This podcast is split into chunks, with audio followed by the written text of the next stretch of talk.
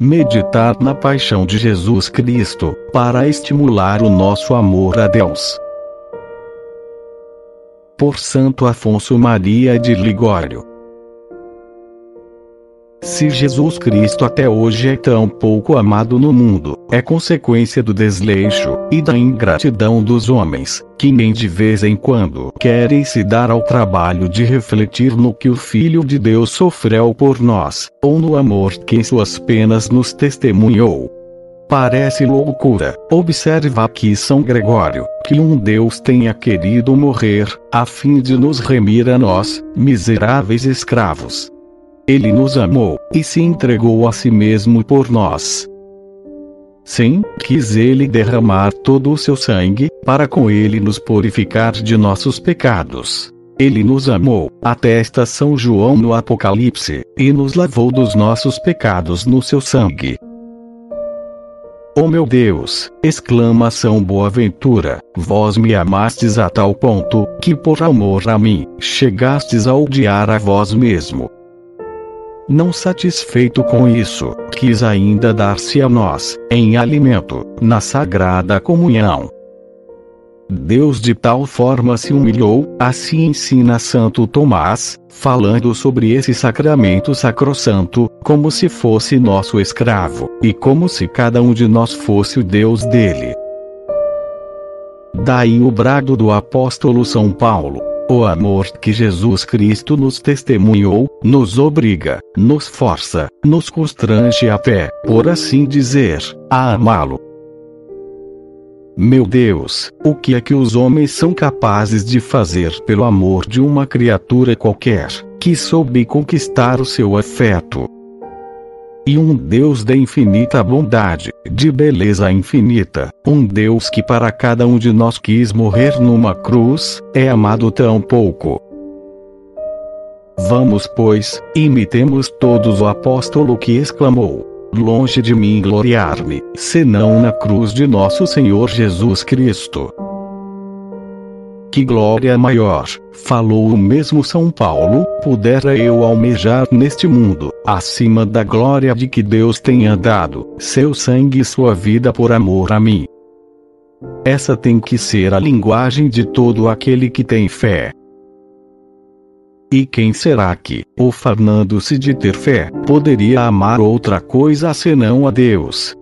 Ó Deus, como é possível que uma alma, contemplando a Jesus Cristo crucificado, suspenso por três cravos, sem outro apoio, além das próprias chagas dos pés e das mãos, morrendo de pura dor, só por amor de nós, não se sinta atraída, forçada, constrangida a amá-lo, com todas as suas forças? Não, não posso imaginar que uma alma que tenha fé, por mais fria que esteja no amor divino, possa ficar insensível, e não seja impelida a amar Jesus, ao contemplar com atenção, fosse apenas um instante, o que dizem as Escrituras, sobre o amor que Jesus Cristo nos mostrou em sua paixão, e no diviníssimo sacramento do altar. No tocante à paixão de Jesus, escreve Isaías: Verdadeiramente, tomou sobre si as nossas fraquezas, e ele próprio carregou as nossas dores. E acrescenta: Foi dilacerado por causa das nossas iniquidades, foi triturado por causa dos nossos crimes. Jesus Cristo quis aturar pessoalmente todas essas penas e dores, a fim de nos livrar delas, a nós que as tínhamos merecido. Quanto ao sacramento da Eucaristia, o próprio Jesus Cristo, na hora da sua instituição, nos disse a todos: Tomai e comei, isto é o meu corpo. E em outro lugar, quem come a minha carne e bebe o meu sangue, permanece em mim, e eu nele. Como poderá o homem que tem fé ler essas palavras, sem se sentir como que forçado a amar esse Deus, que após ter sacrificado seu sangue e sua vida por nosso amor, ainda por cima nos deixou o seu corpo no santo sacramento do altar, para servir de alimento à nossa alma, e para nos unirmos inteiramente a Ele na sagrada comunhão. O Divino Salvador se nos mostra numa cruz, traspassado por três pregos, jorrando sangue de todos os lados, e ele próprio agonizando nas dores da morte. Foi até esse ponto, para conquistar o nosso amor. Foi pelo nosso amor, que ele quis se ver reduzido a um estado tão miserável.